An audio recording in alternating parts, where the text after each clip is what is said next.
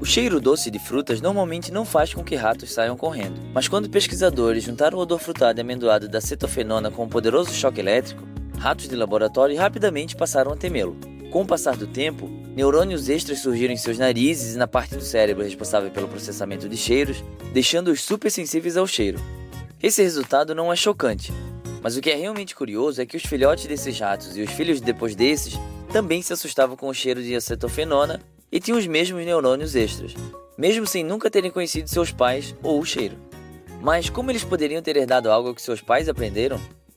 A genética básica nos ensina que somente o DNA é passado para os descendentes. Características como memória, cicatriz ou músculos não são transmitidas, já que a sua aquisição não altera o código genético. Mas acontece que instigar medo nos ratos acabou desencadeando mudanças genéticas, não na sequência do DNA, mas em vez disso, na forma como esse código foi lido e usado no corpo dos ratos.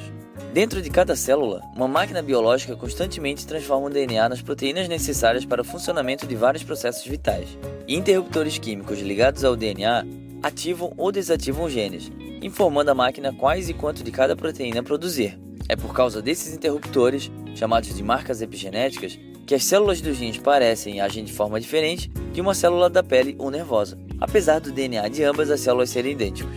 Mas os interruptores das células estão sujeitos a estímulos externos.